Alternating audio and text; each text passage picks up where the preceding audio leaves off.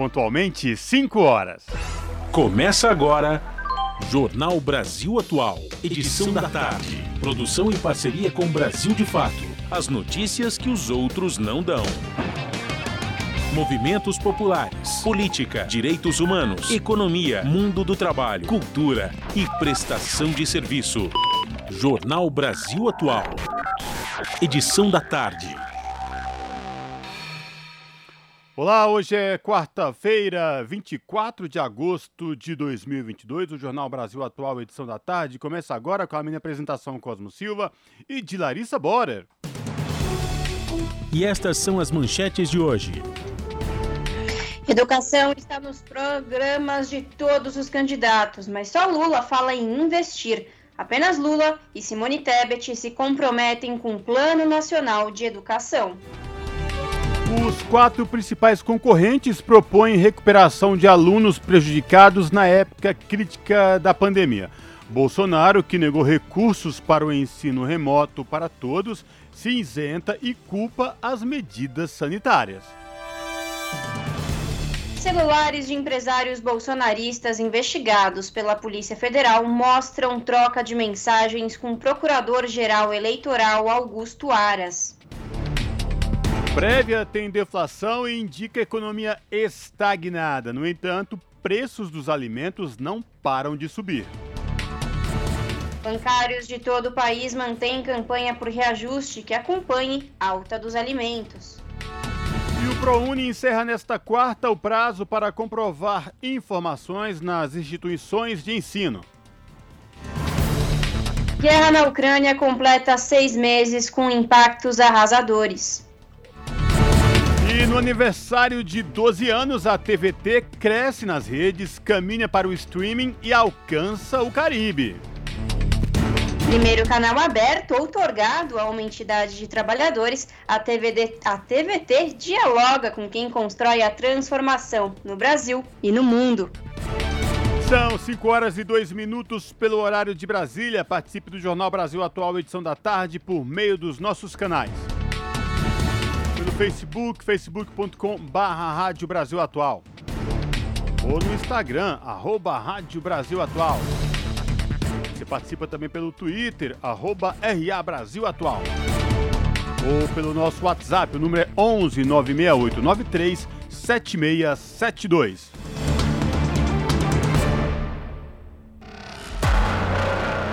Você está ouvindo? Jornal Brasil Atual, edição da tarde uma parceria com Brasil de Fato. Na Rádio Brasil Atual, tempo e temperatura. Quarta-feira nublada aqui na capital paulista. Neste momento, 20 graus. Para a noite, céu com muitas nuvens e temperatura mais baixa, sem previsão de chuva na região. No ABC Paulista, tarde com muitas nuvens. 19 graus neste momento. Não há previsão de chuva agora para o final da tarde nem para o período da noite, só a temperatura que cai um pouco. Em Mogi das Cruzes, 17 graus. Fim de tarde nublado e com clima mais gelado. Possibilidade de chuva fraca, mas passageira em algumas localidades. E em Sorocaba, tarde de sol entre nuvens. Agora os termômetros marcam 24 graus. Final de tarde com ventinho gelado e com algumas nuvens durante a noite. Não há previsão de chuva na região. Juliana Almeida, Rádio Brasil Atual. Na Rádio Brasil Atual, está na hora de dar o serviço. São 5 horas e 4 minutos. Vamos saber a situação do trânsito aqui na cidade de São Paulo. A ACT, que é a Companhia Paulista de Engenharia de Tráfego, informa que neste momento são 36 quilômetros de lentidão em toda a capital paulista. As regiões que apresentam maiores índices de lentidão, norte com 12 quilômetros e oeste com 8 quilômetros, respectivamente. E hoje, por conta do rodízio municipal, não pode circular no centro expandido veículos com placas finais 5 e 6. Trânsito aqui na região da Avenida Paulista, por enquanto, tranquilo, tanto quem vai no sentido da Consolação como quem vai no sentido do Paraíso. Situação de tranquilidade também para quem pretende pegar o metrô nesta tarde de quarta-feira. O metrô informa que todas as linhas operam em situação de tranquilidade para os passageiros e esta mesma situação se repete nos trens da CPTM, que é a Companhia Paulista de Trens Metropolitanos, que atende aí a capital e o grande ABC Paulista. E a exemplo de ontem, a rodovia Anchieta, lá embaixo no trecho de serra, no comecinho de Cubatão, continua interditada para quem vem para a capital e o rumo ao ABC pela Anchieta. A alternativa, segundo a Ecovias, que é a concessionária que administra o sistema Anchieta Imigrantes, é a rodovia dos imigrantes, que também tem trânsito tranquilo para subir, como quem desce rumo à Baixada Santista. Já pela rodovia Anchieta, quem sai da capital ou do ABC Paulista rumo à Baixada Santista, o trânsito é tranquilo, com boa visibilidade no trecho de serra. Tá? E, portanto, rodovia Anchieta, lá na Baixada Santista, quem vem para cá, para o ABC e para a capital, não é uma boa porque o trânsito está interditado. Lembrando, a opção aí é a rodovia dos imigrantes.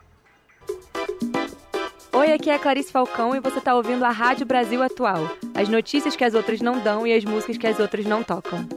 Hoje eu não saio dessa cama nem a pau. Hoje eu não saio dessa cama nem a pau. Jornal Brasil Atual. Edição da tarde.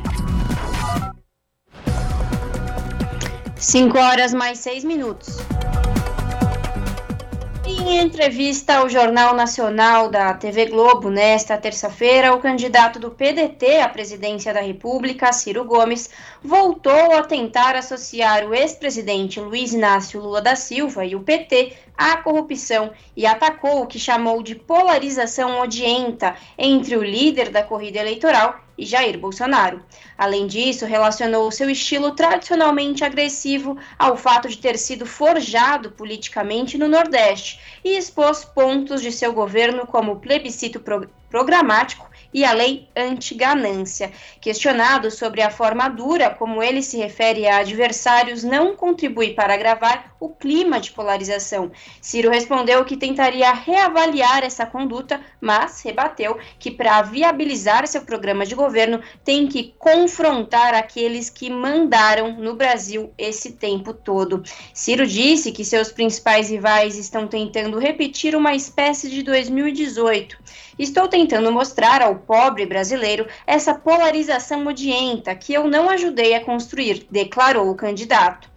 Ciro Gomes não foi confrontado sobre o fato de ele ter se ausentado do país logo depois do primeiro turno das eleições de 2018, preferindo viajar para Paris enquanto Fernando Haddad e Jair Bolsonaro disputaram o segundo turno.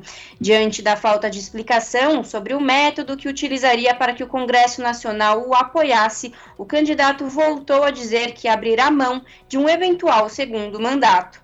Ciro foi o segundo entrevistado da série de sabatinas do Jornal Nacional. Na segunda-feira, dia 22, Bolsonaro do PL foi o entrevistado. Na próxima quinta-feira, dia 25, será a vez de Lula do PT e no dia seguinte, Simone Tebet do MDB. Jornal Brasil Atual, edição da tarde, são 5 horas e 8 minutos. E celulares de empresários bolsonaristas investigados pela PF mostram troca de mensagens com Aras. O Procurador-Geral da República também exerce a função de Procurador-Geral Eleitoral responsável por fiscalizar a lisura do pleito. Os detalhes com Douglas Matos, do Brasil de Fato. Os celulares apreendidos pela Polícia Federal na operação desta terça com empresários bolsonaristas mostram que houve troca de mensagens entre eles e o Procurador-Geral da República, Augusto Aras. A informação foi publicada pelo site J. De acordo com a reportagem, a informação foi confirmada por fontes da PF, do Ministério Público Federal e do Supremo Tribunal Federal, o STF. Além da PGR, a Procuradoria-Geral da República, Aras é Procurador-Geral eleito Eleitoral. O Ministério Público Eleitoral é o órgão que atua na fiscalização da regularidade e da lisura das eleições, sendo responsável pela aplicação da lei eleitoral. Nas mensagens, ainda segundo a reportagem, haveria críticas à atuação do ministro Alexandre de Moraes, que ordenou a operação da polícia, e também comentários sobre a candidatura de Jair Bolsonaro.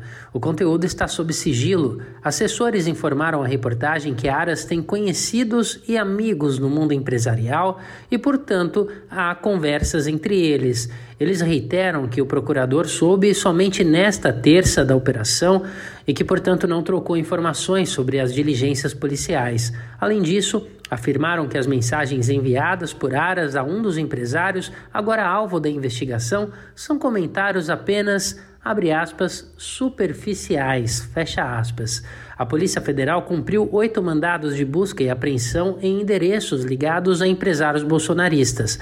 Eles defenderam em conversas em um grupo de WhatsApp um golpe de Estado, caso Lula seja eleito presidente neste ano. As buscas foram determinadas pelo ministro do STF, Alexandre de Moraes.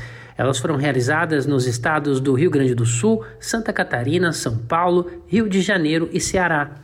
Os alvos da Polícia Federal são Luciano Hang, dono da rede de lojas de departamentos Avan, Afrânio Barreira, da rede de restaurantes Coco Bambu, José Isaac Pérez, dono da gigante de shoppings Multiplan, José Cury, dono do Barra World Shopping, no Rio de Janeiro, André Tissot, do Grupo Serra, Maier Nigri, da Tecnisa, Ivan Vrobel, da construtora W3 Engenharia e Marco Aurélio Raimundo, o Morongo, dono da marca de roupas Mormai. Todos fazem parte do grupo de WhatsApp onde circulam as mensagens golpistas. Da Rádio Brasil de Fato, com reportagem da redação em São Paulo. Locução: Douglas Matos. 5 horas mais 11 minutos. Eleições de outubro renovam as 513 cadeiras da Câmara. Entenda como é feito o cálculo dos votos com o repórter Silvério Rios. O Brasil está prestes a viver um dos mais importantes eventos cívicos de uma nação democrática. No dia 2 de outubro, os brasileiros vão às urnas para as eleições gerais, que são realizadas a cada quatro anos. Além de votar para presidente da República, também é hora de o cidadão escolher seu representante na Câmara Federal. São 513 vagas divididas por estados e pelo Distrito Federal, entre 8 e 70 deputados, de acordo com a proporção da população que o ente federado tem em relação ao total de todo o país. Além disso, o sistema proporcional previsto na lei brasileira em vigor determina que o voto dado para os candidatos conte também para os partidos. A lógica é de que cada partido eleja determinado número de deputados proporcional ao total de votos recebidos por todos os seus candidatos. Por isso, existe o quociente eleitoral em cada estado. Assim, se um estado tem 10 vagas na Câmara e o total de votos válidos foi de 100 mil, significa que cada cadeira de deputado desse estado precisa de 10 mil votos válidos para ser ocupada. Esses 10 mil votos representam o quociente eleitoral do Estado. O número de votos do partido dividido pelo quociente indica quantas vagas cada partido tem direito. Dessa forma, se receber 30 mil votos, esse partido hipotético teria direito a três cadeiras de deputados. O consultor legislativo da Câmara, Roberto Martins, explica que, embora possa parecer injusto por permitir que candidatos com menos votos possam se eleger em detrimento de outros com mais votos, votos, o sistema proporcional permite que toda a diversidade social do Brasil possa estar representada no parlamento. A regra de quem tem mais votos deve ganhar é o, a regra do sistema majoritário. É assim que funciona para prefeitos, governadores, presidente da república e senadores. Quem tem mais voto leva. Já o sistema proporcional não. O sistema proporcional ele procura fazer representar na Câmara dos Deputados todo o mosaico social social. Então, uma corrente minoritária, ela também tem direito a ocupar um determinado número de assentos na Câmara dos Deputados. Mesmo sendo uma minoria, as regras do sistema proporcional assegura essa representação. Não é difícil ver que, como somos um país plural, com muitas correntes de pensamento, o sistema proporcional assegura a representação de cada uma dessas correntes. A importância do voto de cada cidadão está no fato de que, como representantes do povo, os deputados têm duas atribuições principais, que são criar as leis do país e fiscalizar os atos do Poder Executivo. Assim, todos os assuntos que podem influir na vida do cidadão passam pelo Congresso Nacional.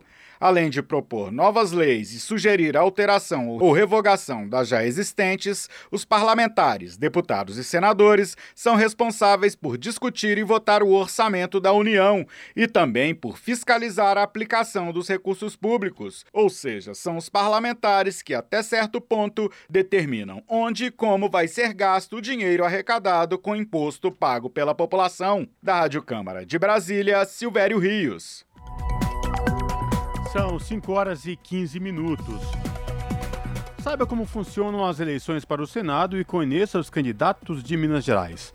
Apenas 45% dos eleitores mineiros já definiram seu candidato ao cargo.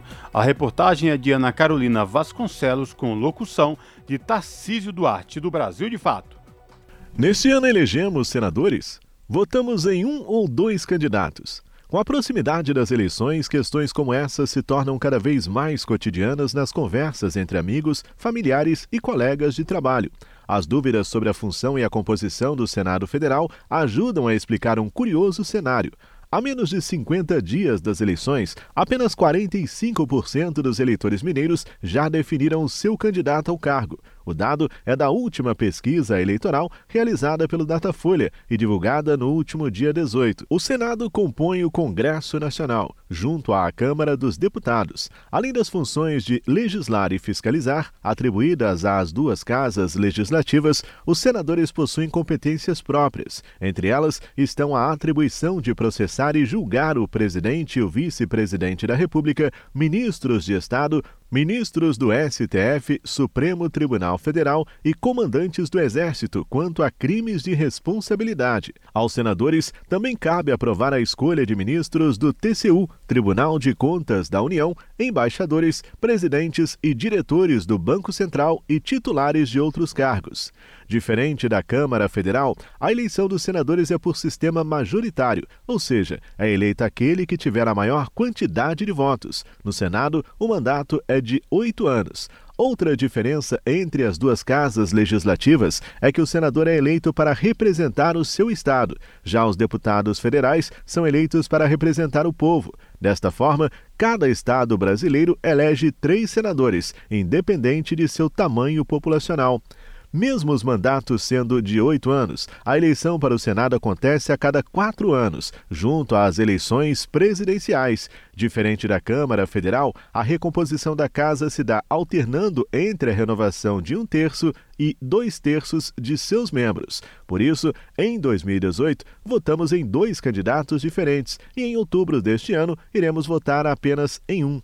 Outra diferença entre as eleições para as duas casas é que, para o Senado, cada candidato possui dois suplentes fixos, ou seja, ao votar num candidato, você também está automaticamente votando nos dois suplentes. Já na Câmara, os suplentes são candidatos que concorreram às eleições, não foram eleitos e, quando vagas ocupadas por seus correligionários ficam ociosas, são convocados, a depender da votação obtida no pleito eleitoral. Quatro anos atrás, o eleitorado mineiro elegeu Carlos Viana, do PL, e Rodrigo Pacheco, do PSD, ao Senado. Antônia Anastasia, do PSD, já ocupava uma vaga na casa. Em janeiro deste ano, Anastasia foi indicado para ocupar a vaga de ministro do Tribunal de Contas da União, fazendo com que seu primeiro suplente, Alexandre Silveira, do PSD, assumisse o cargo. Alexandre busca se reeleger esse ano.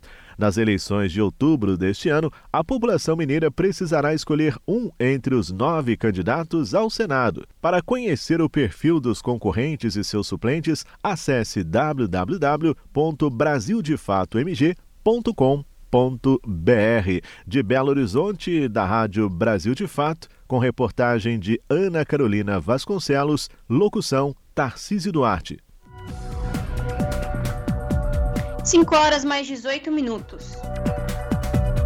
O Departamento Intersindical de Assessoria Parlamentar, o DIAP, lançou uma plataforma para quem quiser saber como votaram deputados e senadores em temas de interesse social e dos trabalhadores. O Quem Foi Quem no Congresso está disponível no site da entidade. Segundo o DIAP, o trabalho permitirá ao cidadão eleitor conhecer como atuaram seus representantes no Congresso Nacional.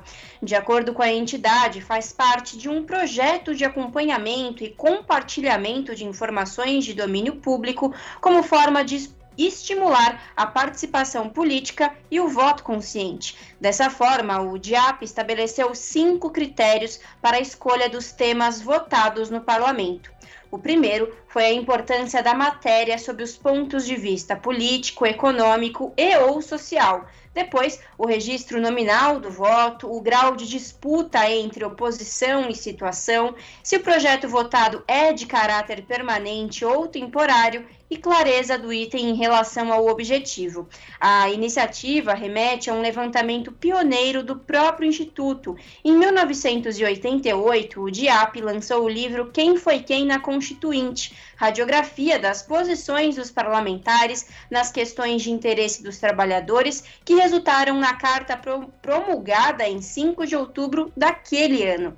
O deputado constituinte Luiz Inácio Lula da Silva, por exemplo, recebeu nota 10, enquanto Geraldo Alckmin, então do, M, do PMDB, teve 7. Em campos partidários opostos durante muitos anos, agora são candidatos a presidente e a vice na mesma chapa pelo PT e PSB, respectivamente. Jornal Brasil Atual, edição da tarde, são 5 horas e 20 minutos.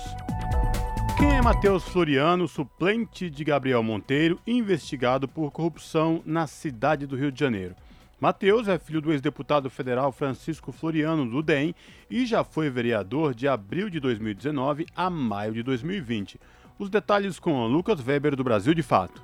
Nesta terça-feira, Matheus Floriano, do PSD, tomou posse da vaga do ex-vereador Gabriel Monteiro, do PL, cassado na última semana. O substituto foi eleito suplente nas eleições de 2020 com cerca de 7 mil votos, e já foi vereador de abril de 2019 a maio de 2020. Em 2020, Gabriel Monteiro foi eleito pelo PSD. Porém, no começo deste ano, ele se filiou ao PL para concorrer uma vaga à Câmara Federal. Matheus Floriano é o segundo suplente na chapa de Monteiro, mas ganha a vaga porque o primeiro substituto, Eliseu Kessler, já assumiu o mandato de Jones Moura. Moura, por sua vez, trocou a Câmara Municipal pelo cargo de deputado federal, aberto com a cassação da então deputada Flor de Lis no ano passado. Mateus é filho do ex-deputado federal Francisco Floriano Tudem. Evangélica, a família dele é ligada à Igreja Mundial do Poder de Deus, de Valdemiro Santiago. Pai e filho se aproximaram do prefeito Eduardo Paes, do PSD, durante as eleições de 2020. A primeira eleição de Matheus Floriano foi em 2014, na disputa por uma vaga para deputado estadual. Apesar do apoio do pai, que na época era deputado federal, Matheus teve apenas 85 votos em todo o Rio. Na eleição seguinte, de 2016, quando concorreu para vereador da capital fluminense, Matheus teve 8.620 votos. Segundo a apuração do jornal O Globo, o nome de Mateus circula entre os que constam na lista de saques feitos na boca do caixa pagos pelo CEPERJ. CEPERJ é o Centro Estadual de Estatísticas, Pesquisas e Formação de Servidores Públicos do Rio de Janeiro. O esquema de corrupção revelado no último mês envolve órgãos públicos do Estado e diversos políticos, inclusive o atual governador Cláudio Castro do PL. De São Paulo, da Rádio Brasil de Fato, com reportagem da redação no Rio de Janeiro, locução Lucas Weber.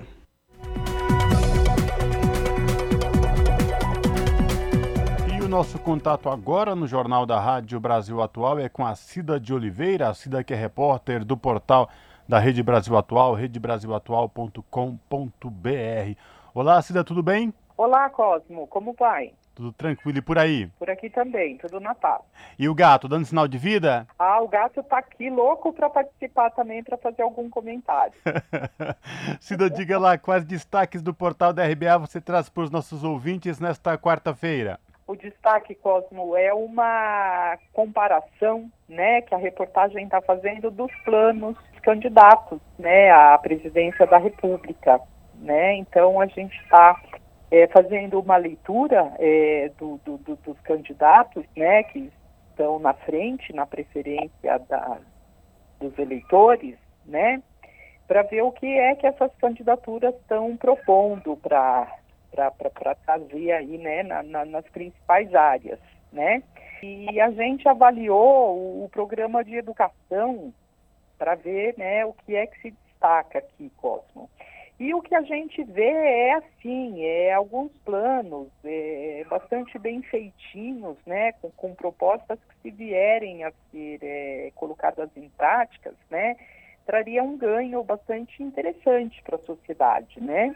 Eu, eu, queria começar falando do plano da, da candidata Simone Tebet, que ela traz, assim, ela que tem como vice a senadora Mara Gabrilli, né, que, que é uma ativista né, dos direitos do, do, do, da, das pessoas com deficiência, e então ela traz um, uh, propostas assim muito centradas na, na, nas políticas voltadas para as pessoas com deficiências, né, políticas eh, de educação inclusiva. Eh, ela está pensando muito nesse público, né, de rever a, as políticas, né, a, as propostas é, de educação, né, de trazer coisas mais modernas, também é, do ponto de vista pedagógico, mas também do ponto de vista de infraestrutura, do ponto de vista de. E, e é bastante interessante aqui quando a gente se debruça sobre, sobre as propostas dela, né? Também muito preocupada com a questão da primeira infância, né? É, de se fazer investimentos é, nesses setores, né? Agora, o que a gente vê também, o que a gente vê com muita preocupação aqui, é o, o programa do candidato à reeleição, né, Cosmo? Uma pena, né? É só delírio, sabe? É, nada, é muito... é... nada de novo do novo. pois é, Cosmo. A gente que, que, que já acompanha desde a outra eleição, né? Quando você pega o programa de 2018, né, que parecia, com todo o respeito, né, lembrava muito um trabalho, né, a apresentação, né, eu estou falando a parte visual, lembrava muito um trabalho de, de aluno de, de quinta série, né, aquela coisa assim bastante amadora, né, a gente pode dizer que o programa ele evoluiu do, do, do, ponto de vista assim de apresentação visual, assim ele deu uma melhorada, né, do, do de, de, quatro anos para cá, né? Ele deu essa melhorada. Mas do ponto de vista assim de conteúdo, Cosmo, ele ele continua confuso, evasivo, né? As ideias todas misturadas, né? Agora também tem a questão assim, é, é muita fake news ali, que o, o candidato faz é, é, é, uma lista ali de propostas é, baseadas é, naquilo que ele chama de continuidade né, de trabalho que foram é, feitos, ele fala de continuidade de programas que ele sequer começou a fazer. Né? Aliás, então fala... aliás, Cida, não é exemplo para ninguém, porque vamos lembrar os nossos ouvintes aqui no Jornal da Rádio Brasil Atual, a pasta da educação no governo de Jair Bolsonaro, vários ministros passaram por ela em quatro anos, né? Sim, foram quatro ministros. Para você ter ideia, ele fala que ele dará continuidade né, aos esforços que vêm sendo feitos para melhorar o, a posição do Brasil no, no, no, nos rankings internacionais. Né? É o caso daquele ranking bastante conhecido como PISA. Cida, agora, em relação a investimentos, o que, que outros candidatos falam no que diz respeito à educação? Se comprometeram com o Plano Nacional de Educação, por exemplo?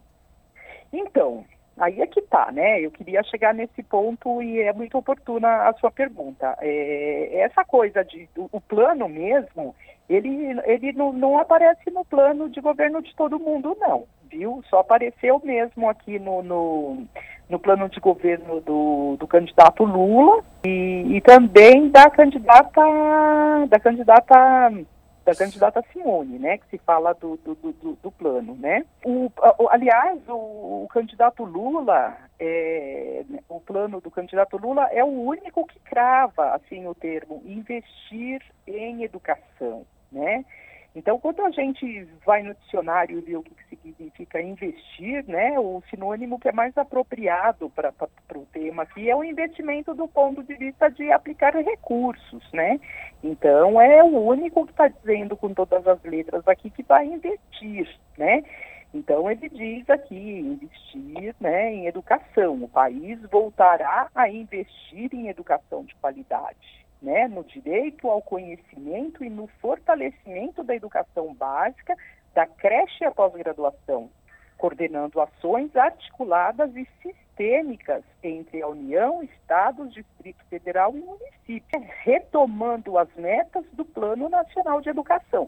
Quer dizer, de uma maneira sucinta, está abarcando todas as etapas do ensino, né, desde de, de, de, a criança no, no, ensino infantil até a pós-graduação, a pesquisa, que é o que está tá dizendo tudo para nós que interessa, né, né Cosmo? É verdade. Então, e quando você também está falando de, de, retomar as metas do Plano Nacional da Educação, isso é muito importante também, porque afinal de contas o plano estabelece é, quais são é, a, a, as medidas né, que foram pactuadas, aliás, depois de muito debate, do que, que se pretende chegar para que o Brasil alcance né, o, o, o que se precisa é, alcançar, o que precisa ter de resultados para a educação, para que a gente tenha é, um futuro melhor né, para os estudantes, para o país. E fosse atentar a leitura, porque esse plano de governo, Cosmo, está aí à disposição, é só entrar no site do TSE, está lá, facinho, facinho de achar, é muito importante, a gente recomenda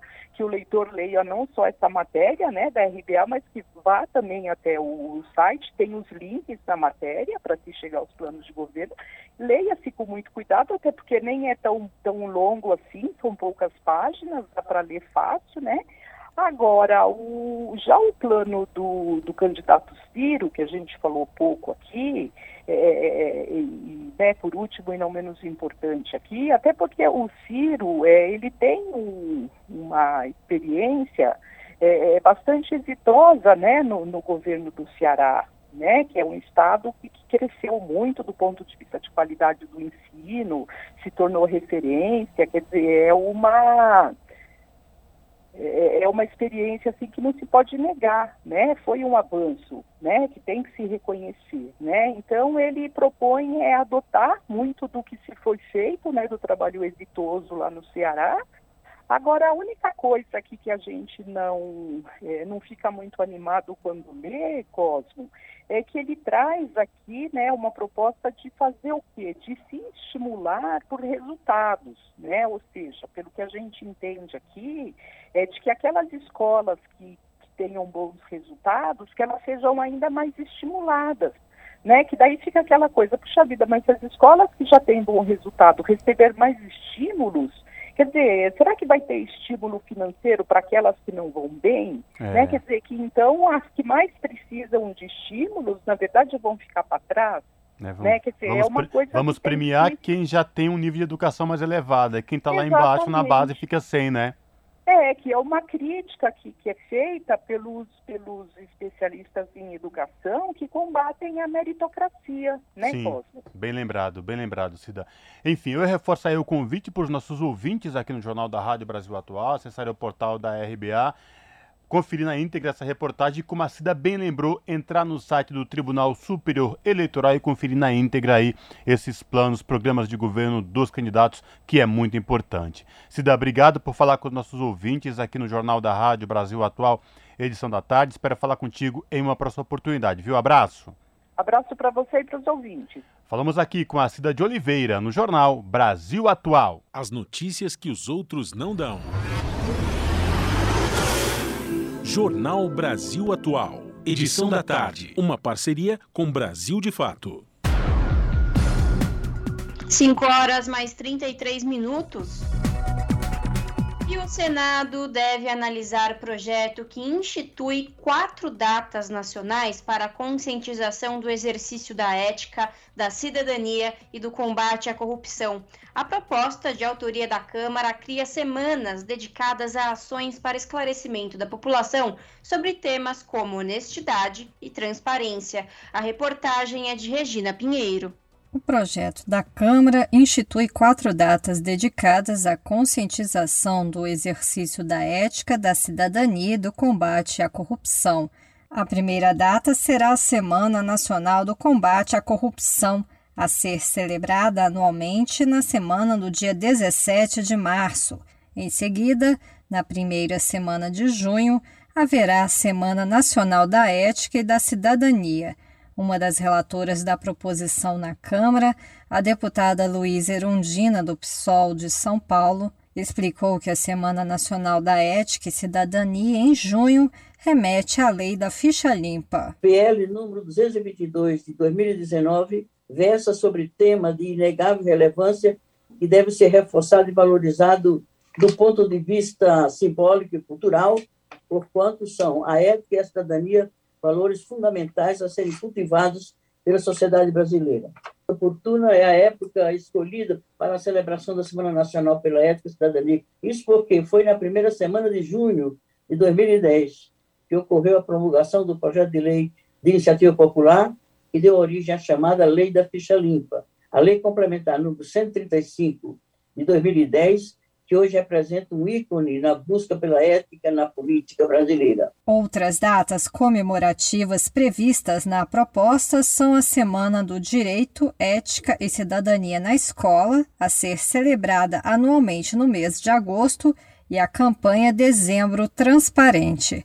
Conforme o projeto, esses eventos buscam promover os princípios da legalidade, da moralidade, da impessoalidade e da transparência na administração pública, divulgar conhecimentos sobre a prática da corrupção e as atividades realizadas para preveni-la e para punir os infratores, além de preparar a sociedade para reconhecer e denunciar atos de corrupção. As ações para conscientização serão feitas por meio de palestras, atividades educativas, campanhas na mídia, divulgação de informações em espaços públicos e reuniões com a comunidade. Para a execução das ações, a proposição possibilita que sejam firmadas parcerias entre a administração pública e entidades privadas.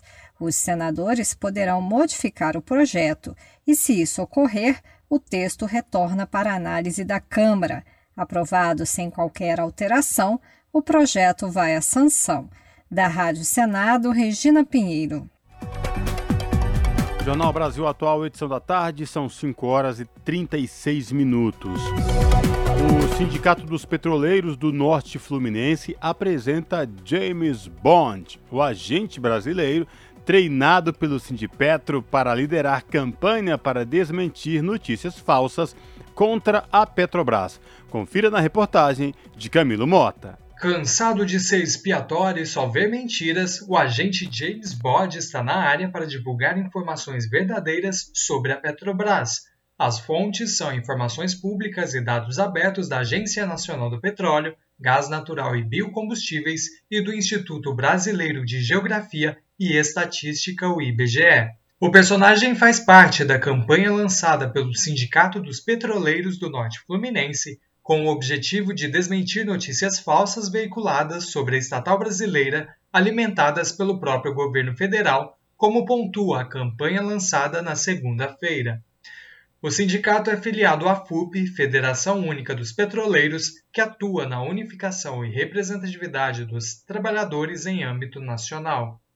Tadeu Porto, diretor do Sindipetro Norte Fluminense, pontua que a campanha foi para combater o descrédito e ataques vindos do próprio governo. Existe de fato que o pessoal chama muito na moda de disputa de narrativa, né?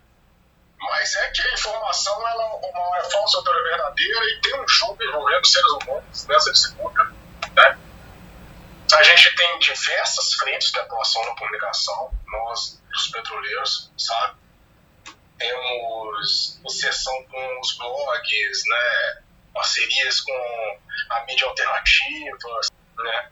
mas a gente sentiu que faltava um tipo de ação nossa que fosse uma ação que a gente tem chamado de ação meio híbrida, que tivesse a informação da empresa, fosse focada em plataformas que hoje mais circulam essa informação, que é Facebook e WhatsApp, um pouco de Twitter também, né? e que oferecesse dados para que as próprias pessoas da Petrobras discutissem e que as informações circulassem nesse meio também com quem quisesse, porque a Petrobras direto ela aparece no noticiário forte. A campanha conta com perfis no Twitter, Instagram e Facebook, onde usuários poderão interagir com o personagem e tirar dúvidas sobre a maior companhia controlada pelo governo federal. Há também um site com perguntas e respostas e materiais de divulgação. Para exemplificar os altos preços dos combustíveis no Brasil, por exemplo, o site explica a origem do aumento constante, que é graças à política do preço de paridade de importação, o PPI. Esse modelo foi adotado no Brasil em 2016 a partir do comando da estatal e com aval do governo, e leva em consideração o preço do petróleo e dos combustíveis do mercado internacional, mesmo sendo produzidos no Brasil. Na prática, pagamos desde a produção e transporte a preço internacional quando os gastos para a produção são nacionais. Essa política foi implementada por Michel Temer e continuada por Bolsonaro. Como se trata de uma determinação e não de uma lei, a decisão poderia ser revista caso o governo quisesse. Ao falar da expansão da campanha para eventos públicos e em demais estados, Porto ressalta o que está em jogo com a companhia estatal. Eu diria soberania nacional. Aí eu derivaria para três pilares de identidade, o de soberania energética de fato e de soberania econômica vamos dizer assim. Então, sim, a Petrobras move muito dinheiro, esse dinheiro tem que ser alocado certo. Se for alocado certo, não tem erro, cara. Se injetar no povo, o povo vai aquecer. Então, eu diria dessa importância para isso tem que ser estatal, né? Se privatizar, aí tira o poder popular e já era, né? Vai ficar na mão de meia dúzia e a gente não tem possibilidade de controlar. Camilo Mota, Rádio Brasil Atual e TVT.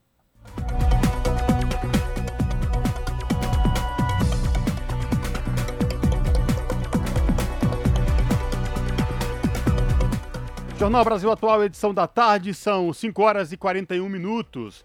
A TVT completou 12 anos no ar nesta terça-feira. Na última década, o primeiro canal outorgado e uma entidade dos trabalhadores no Brasil consolidou-se como espaço dos movimentos sociais e dos trabalhadores na TV aberta, que é o canal 44.1 na Grande São Paulo.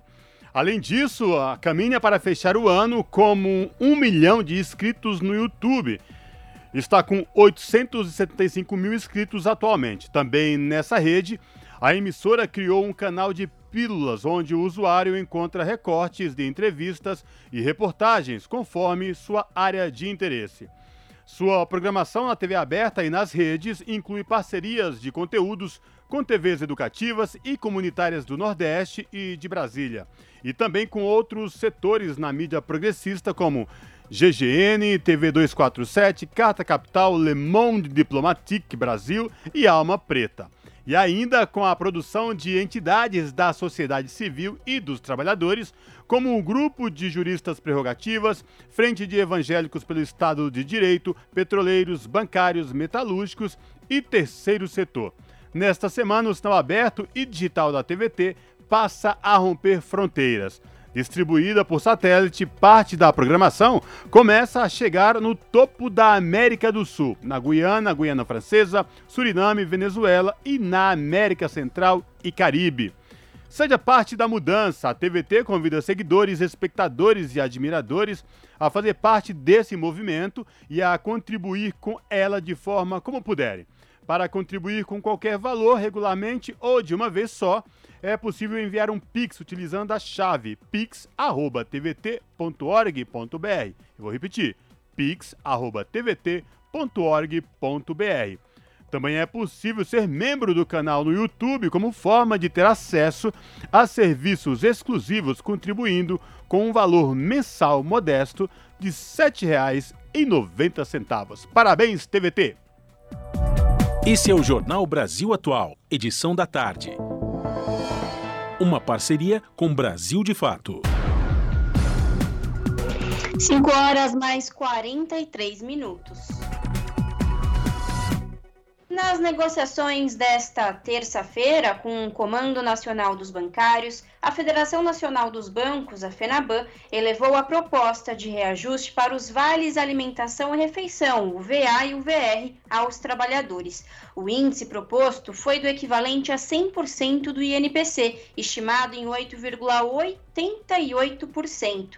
Até então, os bancos ofereciam reajustes aquém da inflação, mas a reivindicação dos representantes da categoria é de aumento correspondente à chamada inflação dos alimentos, calculada em 15,37% a presidenta da Confederação Nacional dos Trabalhadores do Ramo Financeiro, a Contraficute, Juvandia Moreira, que também é coordenadora do comando na mesa de negociação, salienta que a categoria não vai aceitar uma proposta para o Vale Alimentação que não cubra o aumento dos preços dos produtos consumidos pelos bancários em suas casas.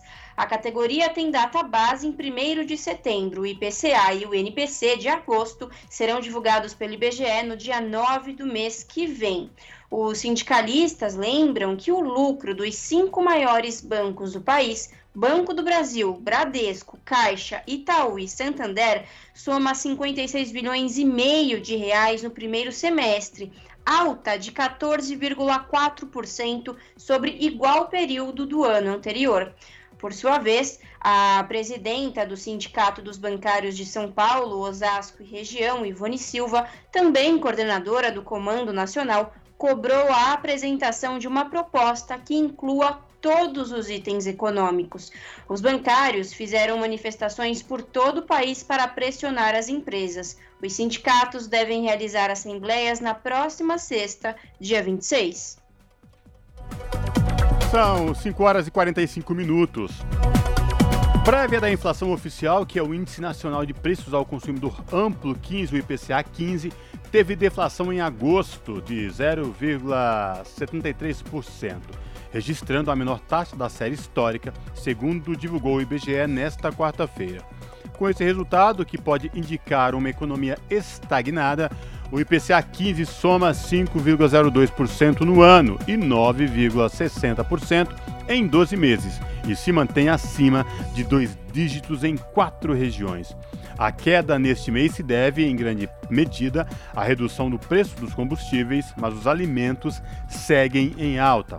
Assim, por exemplo, Comer fora de casa ficou mais caro neste mês. De acordo com o IBGE, o preço do lanche fora do domicílio aumentou quase 1% e da refeição também.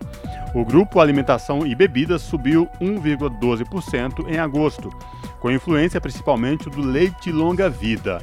No acumulado do ano, o leite acumula alta de quase 80%. Além dele, subiram de preços itens como frutas, queijo e frango em pedaços. Todas as 11 áreas pesquisadas tiveram variação negativa, relata o IBGE. A menor taxa foi registrada na região metropolitana de Belo Horizonte e a maior na Grande São Paulo. O IPCA e o NPC deste mês serão divulgados em 9 de setembro. E Receita abre consulta ao quarto lote de restituição do IRPF 2022. O pagamento da restituição é realizado na conta bancária informada na declaração de imposto de renda de forma direta ou por indicação de chave Pix. Detalhes na reportagem de Leandro Martins.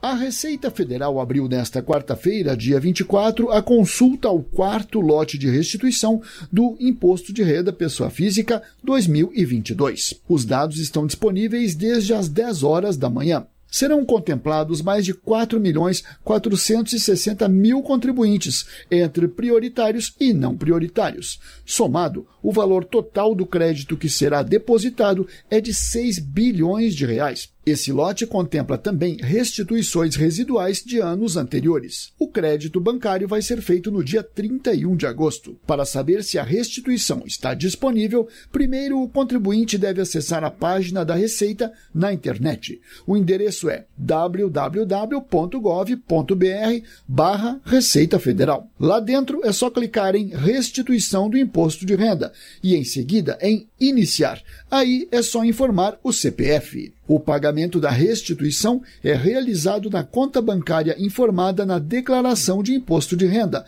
de forma direta ou por indicação de chave Pix. Se por algum motivo o crédito não for realizado, os valores ficarão disponíveis para resgate por até um ano no Banco do Brasil. Neste caso, o cidadão poderá reagendar o crédito dos valores de forma simples e rápida pelo portal do banco, também na internet.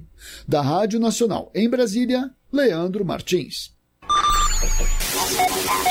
Custo de vida, emprego e desemprego, cesta básica, tarifas públicas, salário mínimo. Agora, na Brasil Atual, a análise do DIEESE. E agora, no Jornal Brasil Atual, vamos falar com o economista Altair Garcia, do DIEESE, Departamento Intersindical de Estatística e Estudos Socioeconômicos.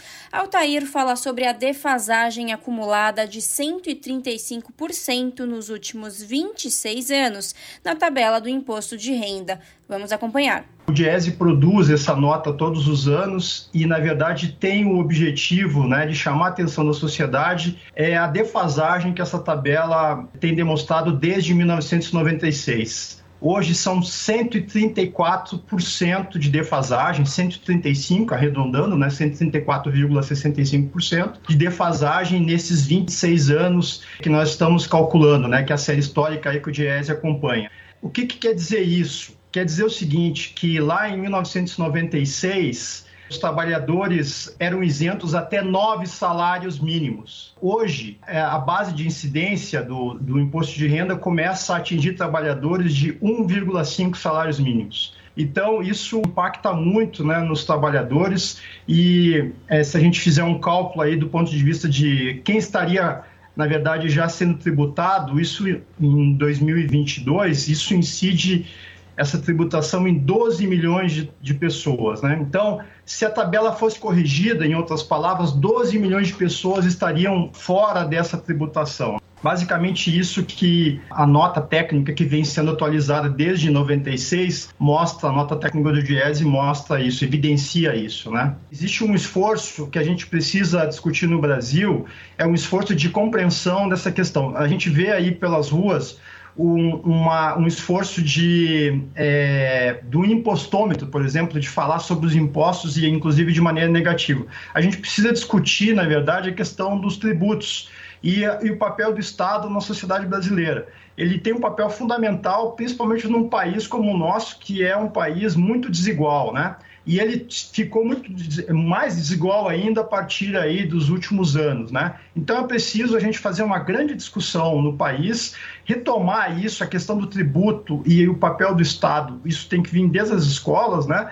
Mas é uma questão quase de cidadania, quase não é de cidadania e é preciso que a gente tenha essa preocupação, né, de retomar é, esse ponto, né, de uma tributação mais justa e que busque essa recuperação do país. A gente tem feito grandes discussões pelo Brasil com esse tema, né? O movimento sindical também tem pautado a sociedade, os deputados, né? Esse debate ele é muito importante e dentro de uma democracia, né? Que tem que dar eco para essas discussões é, no Congresso tem duas grandes propostas sendo discutidas e tem, na verdade, a terceira, que é essa proposta que discute né, uma tributação justa e solidária. Então, é um princípio importante quando a gente discute tributação, cada um tem o seu projeto, todo mundo defende né, uma tributação, uma reforma tributária, mas cada um defende a sua. Então, nós achamos que ela precisa, a, a, progressividade tem que estar em todas as propostas, do ponto de vista de tornar, na verdade, a tributação algo que seja solidário e que impulsione o país a uma agenda desenvolvimentista. Acabamos de ouvir o economista Altair Garcia, do DIEESE, Departamento Intersindical de Estatística e Estudos Socioeconômicos, aqui no jornal Brasil Atual. Você está ouvindo? Jornal Brasil Atual, edição da tarde. Uma parceria com Brasil de Fato. São 5 horas e 53 minutos. A Comissão de Educação analisa na próxima segunda-feira o projeto que trata da busca ativa de estudantes que abandonaram a escola durante a pandemia de Covid-19. A proposta prevê ações do governo nos três níveis da federação para garantir matrícula a todas as crianças e adolescentes em idade escolar. Mais detalhes com a repórter Janaína Araújo. A proposta do senador Flávio Arnes, do Podemos do Paraná, surgiu a partir do trabalho no segundo semestre de 2021 da Subcomissão Temporária para Acompanhamento da Educação na Pandemia. O colegiado realizou audiências com gestores, especialistas e representantes da sociedade civil para avaliar os impactos da crise sanitária na educação. Flávio Arns defende a busca ativa de crianças e adolescentes para garantir sua frequência à escola. Ele propõe ações nos três níveis da federação para matricular todas as crianças e adolescentes em idade escolar os índices de evasão subiram extremamente no decorrer desses dois anos, temos que abordar o acesso do aluno à escola, chegar na escola. E é claro que depois a permanência, a melhoria da aprendizagem, a infraestrutura, o financiamento, todas as entidades que participaram destacaram essa necessidade de termos iniciativas orquestradas para chamar as crianças e os adolescentes para a escola. A proposta do senador prevê a promoção do acolhimento dos estudantes na escola, a garantia da permanência dos alunos e a recomposição da aprendizagem. O parecer que será votado na Comissão de Educação do senador Confúcio Moura, do MDB de Rondônia, é favorável ao projeto de lei e determina que as ações do Estado com a colaboração da sociedade civil serão implementadas durante o biênio 2022-2023. Da Rádio Senado, Janaína Araújo. E o ProUni encerra nesta quarta o prazo para comprovar informações nas instituições de ensino. Os estudantes devem comparecer de forma presencial ou virtual à instituição na qual foram pré-selecionados. A reportagem é de Mariana Lemos, com locução de Nicolau Soares. Os estudantes pré-selecionados na primeira chamada do ProUni tem até esta quarta-feira para fazer a matrícula na instituição de ensino. Para isso, é preciso apresentar toda a documentação que comprove as informações prestadas no momento da inscrição no programa. De acordo com o Ministério da Educação, o envio pode ser feito de forma presencial ou online. Para conferir a inscrição, é só acessar a página do ProUni pelo site www.prounialuno.mec.gov.br. Repetindo, prounialuno.mec.gov.br www.mec.org.br. Se o seu nome não estiver entre os pré-selecionados da primeira chamada, ainda há chances. A segunda chamada deve estar disponível para consulta a partir do dia 29 de agosto. Mesmo se o estudante não for pré-selecionado em nenhuma das duas chamadas, ainda poderá se inscrever para participar da lista de espera. Essa lista será divulgada no dia 17 de setembro. A edição atual do ProUni está disponibilizando ao todo 190 mil bolsas em instituições privadas de ensino superior. O benefício é válido para estudantes com renda de até um salário mínimo e meio para bolsas integrais e até três salários mínimos para bolsas parciais. De São Paulo, da Rádio Brasil de Fato, com reportagem de Mariana Lemos, locução Nicolau Soares. São 5 horas e 57 minutos. A lei de cotas completa 10 anos na próxima segunda-feira, dia 29 de agosto, e o Senado vai celebrar a data em sessão especial. A reportagem é de Yara Farias Borges. Por iniciativa do senador Paulo Paim, do PT Gaúcho e de outros senadores, a sessão especial vai celebrar os 10 anos da Lei de Cotas, que facilitou o acesso de estudantes pobres ao ensino superior. Segundo a norma, as universidades públicas e institutos federais devem reservar metade de suas vagas para alunos que fizeram todo o nível médio em escolas públicas e com renda familiar de até um salário mínimo e meio. Destas vagas, metade é destinada a negros, pardos, indígenas e pessoas com deficiência, na proporção em que essa parcela da população está representada no estado onde se localiza a instituição. Paulo Paim destacou que a política de cotas contribuiu para mudar o perfil demográfico dentro das universidades públicas e para que a população de baixa renda pudesse exercer o seu direito à educação superior. Política exemplar, que registrou entre 2010 e 2019 o crescimento de quase 400% do número de alunos negros e negras no ensino superior. Um total ainda abaixo, 38,15% diante de 56,2% da população brasileira que é negra. A lei de cotas oportuniza a mobilidade da população negra e seus reflexos são vistos em todas as áreas da sociedade de forma muito, muito positiva. Ao defender a continuidade da política de cotas, Paulo Paim afirmou que, apesar dos avanços, ainda há racismo e desigualdade no acesso à educação, principalmente superior e técnica. E lembrou que o Congresso Nacional discute diversos projetos para a manutenção da norma. A sessão especial em comemoração aos 10 anos da Lei de Cotas está marcada para segunda-feira, dia 29 de agosto, às 10 horas.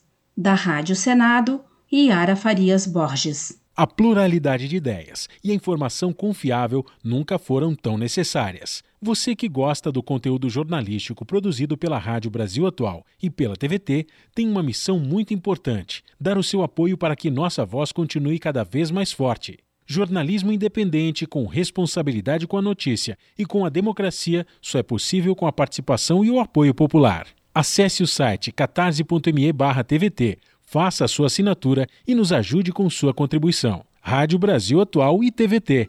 Compromisso com a notícia. Compromisso com você. Rádio Brasil Atual. Para sugestões e comentários, entre em contato conosco por e-mail redação@jornalbrasilatual.com.br ou WhatsApp DDD 11 96893 7672. Acompanhe a nossa programação também pelo site redebrasilatual.com.br.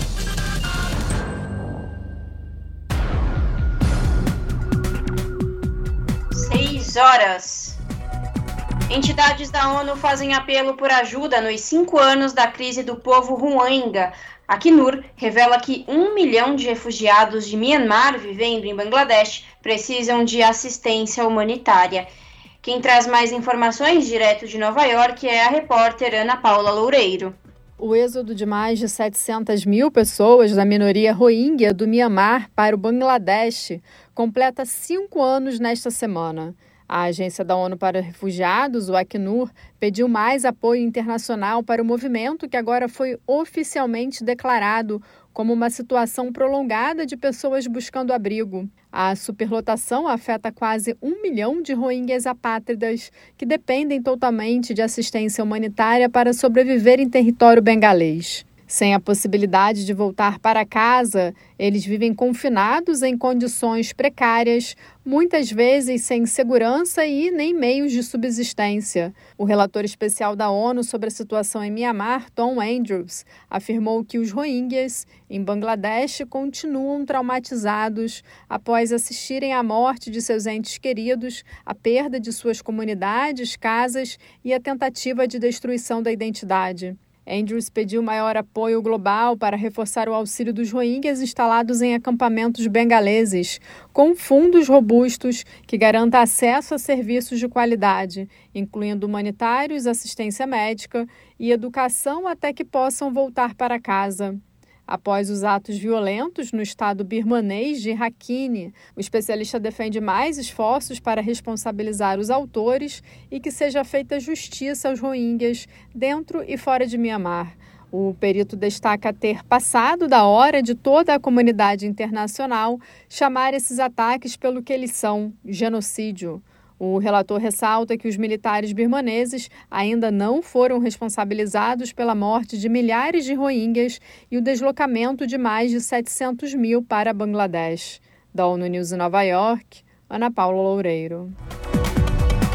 Jornal Brasil Atual, edição da tarde, são 6 horas e 2 minutos.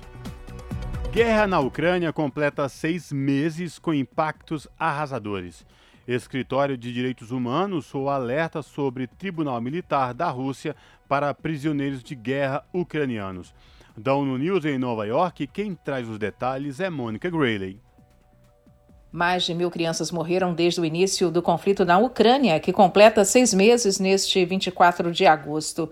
O representante da Organização Mundial da Saúde no país, OMS, Arno Habert, disse que o conflito tem um impacto arrasador para a Ucrânia. Ele contou que a OMS e agências parceiras estão no país tentando acelerar o socorro de milhões de pessoas. Habert disse que a reconstrução do sistema de saúde deve ser uma prioridade. Até o momento, a OMS entregou 1.300 toneladas de medicamentos vitais e outros suprimentos, mas o representante deixou claro que o único remédio para a situação é a paz. A Rússia atacou a Ucrânia na madrugada de 24 de fevereiro, enquanto o Conselho de Segurança se reunia em Nova York para evitar o confronto. Os combates forçaram milhões de ucranianos a fugir do país, a maioria para nações vizinhas, incluindo a Polônia.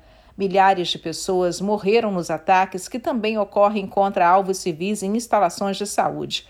A OMS afirma que hospitais e outros locais de atendimento foram alvejados com um total de 100 mortos e 100 feridos. A agência lembra que essas ofensivas são contra a lei internacional humanitária. Já o Escritório de Direitos Humanos da ONU informou que está preocupado com relatos de que a Rússia e grupos armados simpatizantes do governo de Moscou, na região de Donetsk, estariam planejando levar os prisioneiros de guerra ucranianos para serem julgados num tribunal militar russo em Mariupol. A porta-voz do escritório, Ravina Shimadzani, contou que existem fotos e vídeos circulando em redes sociais que mostram jaulas de metal sendo construídas no hall da Orquestra Filarmônica da cidade. As jaulas seriam usadas aparentemente para conter os prisioneiros de guerra durante as audiências.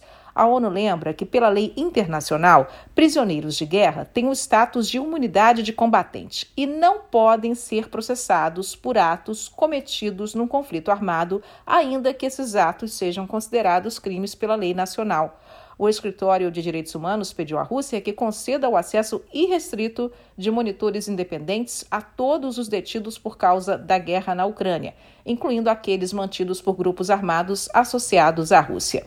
Uma outra preocupação dos últimos seis meses tem sido a segurança de usinas nucleares na Ucrânia. O diretor da Agência Internacional de Energia Atômica, Rafael Mariano Grossi, foi o primeiro representante da organização a viajar para a Ucrânia, onde visitou a usina de Chernobyl, com uma missão técnica. Nas últimas semanas, ele tem tentado obter garantias da Rússia e da Ucrânia para visitar a central nuclear de Zaporizhia, a maior da Europa. Num dos bombardeios, um reator desacoplou, elevando a preocupação com o estado da usina. E uma outra agência da ONU, o Fundo das Nações Unidas para a Infância, Unicef, lembra que as crianças estão pagando um preço alto pela guerra. Em média, cinco menores morrem todos os dias na Ucrânia e muitas mortes são causadas por armas plantadas em áreas populosas. A lista de violações de direitos humanos e crimes que podem constituir crimes de guerra vem crescendo. No fim de abril, o secretário-geral das Nações Unidas, Antônio Guterres, visitou a cidade de Bucha, onde vários corpos foram encontrados pelas ruas do local com sinais de tortura. Vizinhos e familiares tiveram que enterrar os seus entes queridos numa vala comum. No final de julho, uma explosão no centro de detenção de Olembica, na região de Donetsk, matou dezenas de prisioneiros de guerra. Na semana passada, o secretário-geral da ONU decidiu formar uma comissão de apuração dos fatos para saber o que realmente ocorreu. Ele nomeou o general brasileiro da reserva Carlos Alberto dos Santos Cruz para chefiar o grupo. Da ONU News em Nova York, Mônica Grayle. 6 horas mais 7 minutos. A aprovação de Olaf Scholz despenca na Alemanha e atinge recorde negativo. Pesquisa aponta que apenas 25% dos eleitores alemães aprovam a gestão do chanceler federal. Os detalhes com Thales Schmidt. A popularidade do chanceler da Alemanha, Olaf Scholz, e da coalizão de governo despencou para o ponto mais baixo desde que assumiram o país em dezembro de 2021. Quase dois terços dos alemães estão insatisfeitos com o trabalho dele e da aliança formada pelos partidos Social Democrata, Partido Verde e Partido Liberal Democrático. Os dados são de uma pesquisa realizada pelo Instituto INSA, a pedido da publicação dominical do tabloide alemão Bild, o levantamento apontou que 62% dos alemães possuem uma opinião desfavorável do governo. Esse índice representa uma queda significativa no apoio ao social-democrata. Em março, menos de seis meses atrás, a desaprovação ao chanceler era de cerca de 39%. Se o chanceler federal fosse eleito diretamente, Scholz ficaria apenas em terceiro lugar. Na Alemanha, o chefe de governo não é eleito pelo voto popular, mas definido após negociações entre os partidos dispostos a formar uma coalizão de governo no parlamento. Atualmente, a maioria, cerca de 25% dos entrevistados, votaria no ministro da Economia, Robert Habeck, do Partido Verde. Outros 19% votariam no líder da União Democrata Cristã, Friedrich Merz, e apenas 18% apostariam no social-democrata Scholz. Entre os problemas enfrentados pelo atual chanceler estão a guerra na Ucrânia, uma crise no setor energético, a inflação crescente e agora uma seca no verão europeu. Esses fatores são os principais responsáveis por deixar a maior economia da Europa à beira da recessão. Em meio a tudo isso, os críticos têm acusado shows de falta de liderança. De São Paulo, da Rádio Brasil de Fato, com reportagem da Deutsche Welle Brasil, Thali Schmidt. 6 horas e 9 minutos. A América Latina deve crescer em média 2,7% este ano diz o CEPAL. Comissão Econômica para a América Latina e Caribe indica que a região deve retornar a baixo crescimento registrado antes da pandemia. Dados são do Estudo Econômico da América Latina e do Caribe, publicado anualmente. A Mônica Grayle, da ONU News, volta com os detalhes. Os países da América Latina e do Caribe serão afetados de forma negativa por uma série de crises econômicas e políticas desde a pandemia da Covid-19. A previsão é da publicação anual da Comissão Econômica das Nações Unidas para a Região, CEPAL. Em seu estudo econômico da América Latina e do Caribe 2022, Dinâmica e Desafios do Investimento para Impulsionar uma Recuperação Sustentável e Inclusiva, apresentado na segunda-feira na sede da agência em Santiago do Chile, a CEPAL projeta um crescimento de 2,7% esse ano. A pandemia, a aceleração da inflação em nível global, a valorização do dólar americano e a guerra na Ucrânia são alguns dos fatores para o baixo crescimento. O secretário executivo interino da CEPAL, Mário Timoli, disse que coordenar a política macroeconômica é crucial para melhorar o crescimento e reduzir a pobreza e a desigualdade da região. E a crise deve ultrapassar 2022, segundo a CEPAL. O crescimento mais lento, com a queda de investimentos e o aumento das demandas sociais, geraram grandes desafios para a política macroeconômica dos países latino-americanos e caribenhos. E o desafio agora é controlar a inflação e tornar as finanças públicas em patamares aceitáveis.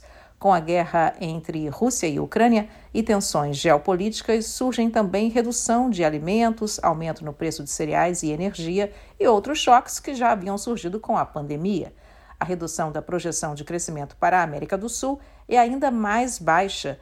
A sub-região deve crescer 2,6% contra 6,9% no ano passado. América Central e México devem ter uma performance de 2,5% contra 5,7% em 2001. O Caribe vai em direção contrária. Deve subir 4,7% contra 4% no ano anterior, à exceção da Guiana. Como já era esperado, o conflito na Ucrânia deixou as commodities mais caras e a média de inflação para a América Latina e Caribe foi de 8,4% em junho, mais que o dobro dos patamares de 2005 a 2009. A CEPAL lembra que a desaceleração da atividade econômica está restringindo também a recuperação dos mercados de trabalho, especialmente para as mulheres. Da ONU News em Nova York, Mônica Grayley. E a Organização das Nações Unidas para Alimentação e Agricultura disponibiliza dados sobre gestão sustentável da terra em português. Plataforma leva recomendações de melhores práticas no manejo sustentável do solo para os 10 países que têm o português como língua oficial. Projeto pretende ampliar troca de informações entre países lusófonos. Da ONU News em Nova York, Mayra Lopes. Em agosto, o site da Rede Global de Visão Mundial das Abordagens e Tecnologias de Conservação tornou acessível para mais de 260 milhões de pessoas que falam português ao redor do mundo o seu acervo gratuito de melhores práticas de gestão sustentável da terra. A tradução foi viabilizada pelo projeto Revertendo o Processo de Desertificação nas Áreas Suscetíveis do Brasil, também conhecido como REDECER. O REDECER tem como objetivo interromper e reverter o processo de desertificação por meio de ações para enfrentar as causas da cada vez mais crescente degradação do solo e perda da biodiversidade nos ecossistemas da Caatinga, com foco nas áreas suscetíveis à desertificação.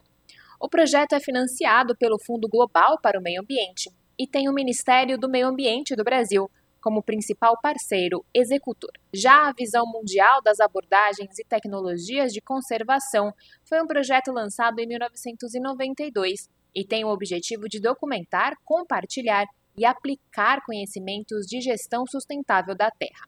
A rede estabelece um espaço inovador para compartilhar e dar escala boas práticas para enfrentar a degradação do solo, as mudanças climáticas e a perda de biodiversidade. Estão disponíveis mapas, gráficos, informações relevantes e documentos sobre a prática de gestão sustentável testadas em diferentes lugares do mundo. Além disso, os profissionais que atuam na área também podem compartilhar suas próprias práticas e pesquisas. Da ONU News em Nova York, Mayra Lopes. Você está ouvindo? Jornal Brasil Atual, edição da tarde. Uma parceria com Brasil de Fato. Jornal Brasil Atual, edição da tarde, são 6 horas e 15 minutos. Na edição de ontem do Jornal Brasil Atual, o advogado Benedito Roberto Barbosa conversou com a Marilu Cabanha sobre uma remoção realizada na segunda-feira em uma ocupação na zona leste de São Paulo. Benedito denunciou a brutalidade dos agentes que utilizaram armas de balas de borracha e bombas de gás lacrimogênio para retirar as famílias do terreno. Um bebê de menos de um mês precisou ser levado às pressas para o hospital após inalar o gás. A repórter Júlia Pereira traz mais informações sobre a operação e o drama das famílias que não só foram violentadas, como também perderam suas casas.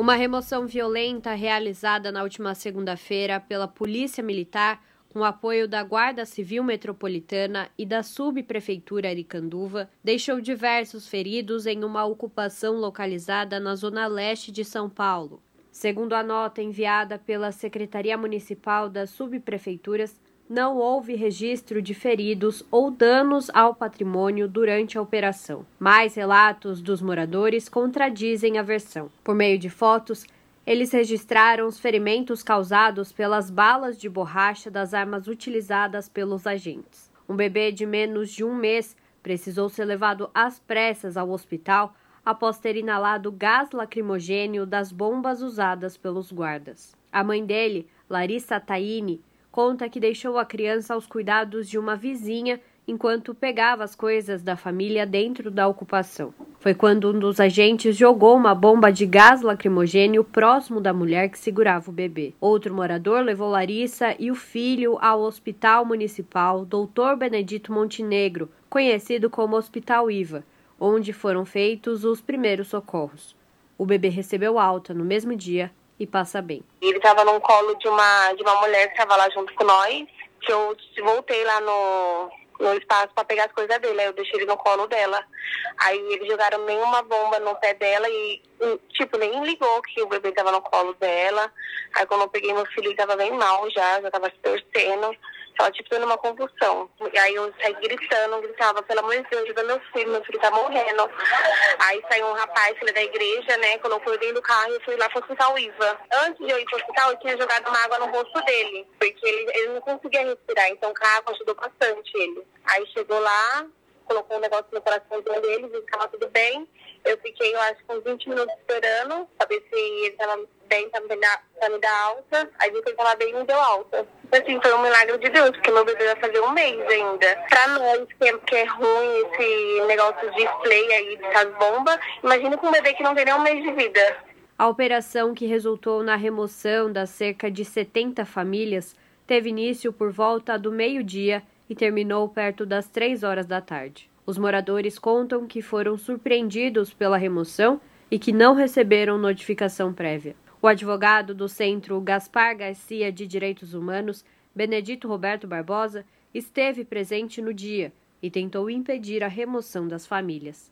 Ele explica que a remoção foi ilegal e inconstitucional, pois fere uma determinação do Supremo Tribunal Federal que suspende despejos e remoções até o dia 31 de outubro e também uma resolução do Conselho Nacional de Direitos Humanos, que recomenda a não realização de remoções no período de pandemia. Falei com o subprefeito, falei que eles não podiam cumprir a ordem de reintegração de posse por causa da DPF, né? 828, falei também da resolução 17 do Direitos Humanos.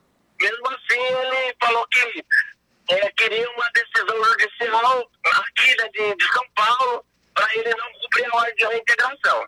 Aí eu falei com outras advogados do Centro de Direitos Humanos para a gente entrar com um pedido, mas não deu tempo. A hora que eu fui informá-lo que nós estávamos providenciando o pedido judicial, a, a tropa de choque da GCM entrou, né? Ela é ilegal por causa dessa resolução, né? E ilegal também por causa da decisão do Supremo Tribunal Federal que proíbe a reintegração de posse no período da pandemia sem o oferecimento de atendimento habitacional. As cerca de 70 famílias que foram removidas ocuparam a área na sexta-feira passada. Segundo os moradores, o terreno pertencente à prefeitura estava abandonado há anos sem cumprir a função social, como manda a lei. Além das casas, os agentes também destruíram muitos pertences das famílias. Mãe de três filhos, Silvana Marques perdeu uma cama, um sofá, fogão e até alimentos. Com a remoção, ela precisou voltar para a casa da irmã, onde morava antes de ir para a ocupação. Silvana conta que vai continuar na casa da irmã até uma nova ocupação ser formada, pois com o salário que recebe como faxineira, tem que escolher entre pagar o aluguel de uma casa e comprar comida para a família. A gente precisa procurar um teto para a gente colocar os nossos filhos, porque o aluguel, o dinheiro que nós ganhamos hoje em dia, ou a gente paga o aluguel ou a gente come, um dos dois. Então, para mim conseguir, para mim pagar um aluguel hoje em dia não dá, porque o que eu ganho não dá para mim pagar um aluguel, que hoje em dia um aluguel tá aí em forma de 600 a 700 reais. Mas vem água, vem luz, e a gente vai comer o quê? A gente vai viver de quê? Vou continuar na mesma, porque o, o que eu ganho é pouco. Então, de eu pagar um aluguel lá fora, eu ajudo ela dentro de casa, com, com, com o que eu posso ajudar, com arroz feijão, que é o mais caro que está hoje em dia. E até apareceu essa invasão para mim.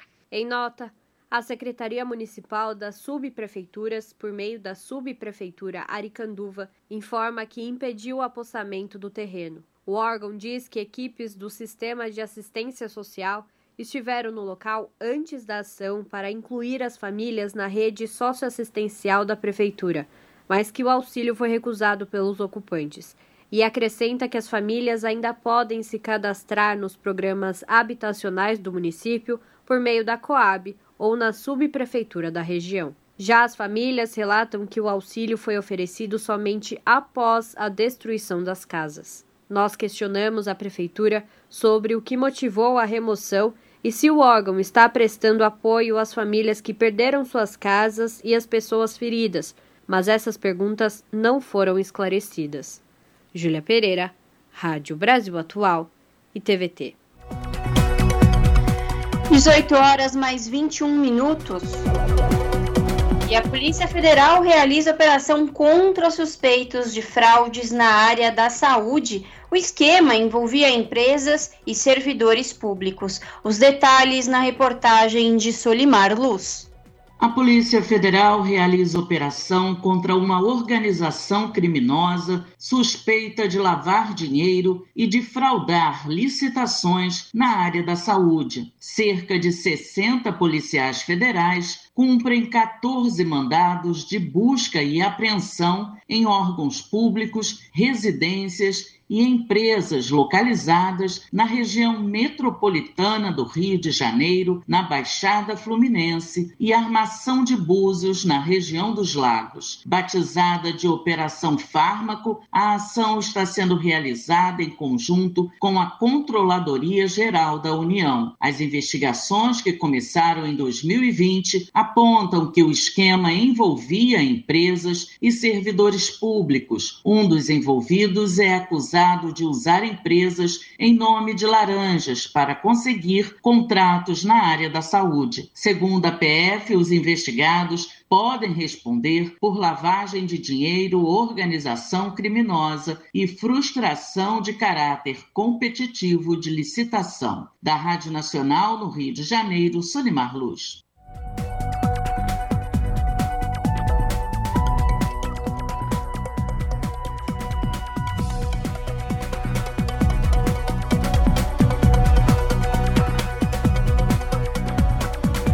Notícias que os outros não dão.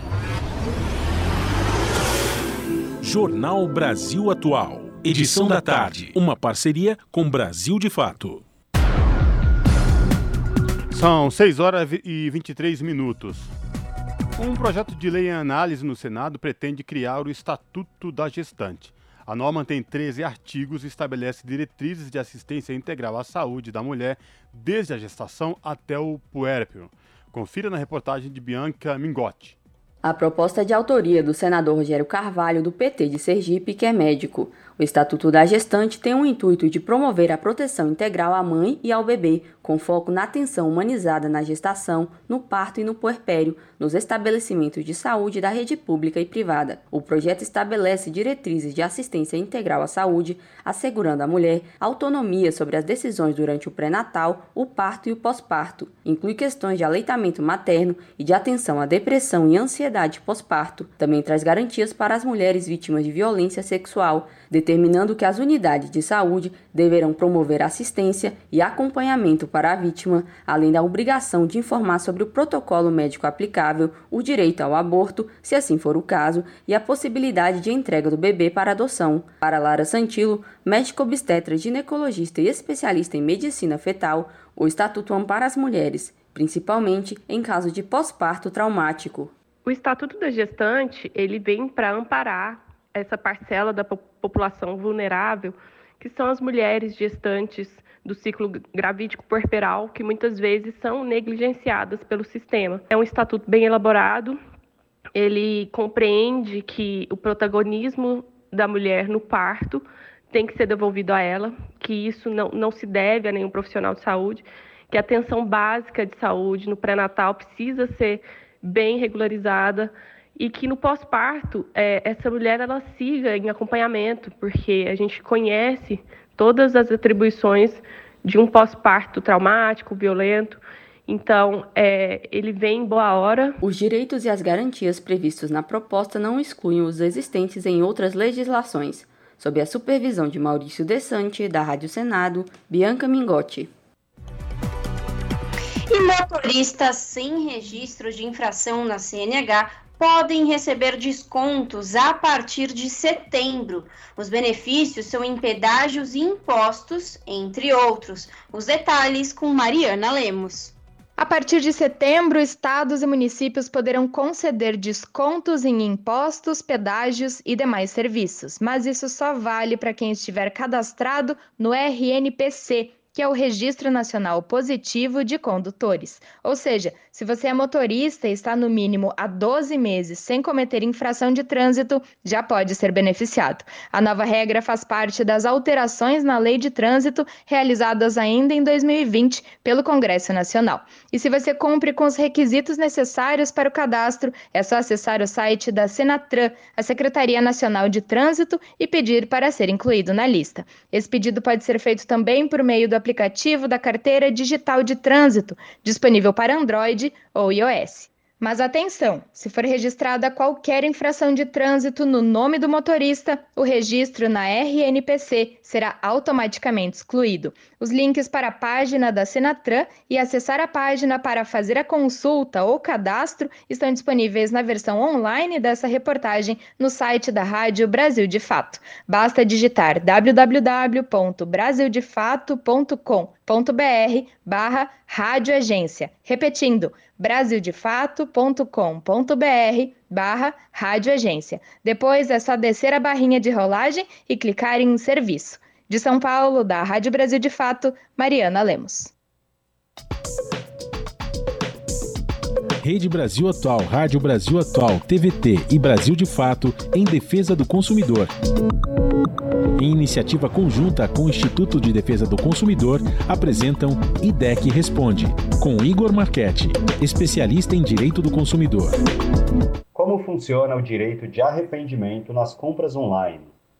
Na questão das compras online, compras fora do estabelecimento comercial, é possível o consumidor ter o direito que nós chamamos de direito de arrependimento. Esse direito está previsto no artigo 49 do Código de Defesa do Consumidor e garante que o consumidor possa é, se arrepender realmente da compra e pedir a devolução do valor, independentemente de pagamento de taxas e é, qualquer tipo de encargo. Não pode ter nenhum tipo de obstáculo para o consumidor ter esse direito atendido e as lojas são obrigadas a sim é, respeitá-lo. Rede Brasil Atual, Rádio Brasil Atual, TVT e Brasil de Fato em defesa do consumidor. Em iniciativa conjunta com o Instituto de Defesa do Consumidor, apresentaram IDEC Responde. Na Rádio Brasil Atual, tempo e temperatura. A quinta-feira, na região da capital paulista, o dia será de sol entre nuvens. O dia será ensolarado com algumas nuvens com ventinho gelado, sem previsão de chuva na região, com máxima de 24 e mínima de 15 graus. Em Santo André, São Bernardo do Campo e São Caetano do Sul, a quinta-feira começa com muitas nuvens, mas durante a tarde será de sol com ventinho gelado. Não há previsão de chuvas, com máxima de 24 e mínima de 15 graus. Em Mogi das Cruzes, o clima continua frio na região. Pela manhã, sol entre nuvens. Na parte da tarde, a chuva pode aparecer com intensidade fraca em algumas localidades, com máxima de 21 e mínima de 12 graus. E em Sorocaba, o clima continua esquentando nesta quinta-feira. O dia começa parcialmente nublado e a parte da tarde sol aparece entre nuvens.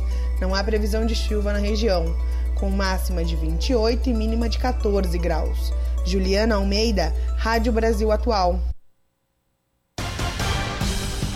Chegou ao fim do Jornal Brasil Atual, edição da tarde, que teve a minha apresentação Cosmo Silva e de Larissa Borer, nos trabalhos técnicos Fábio Balbini e produção Juliana Almeida. A gente volta amanhã a partir das 5 da tarde. Tchau!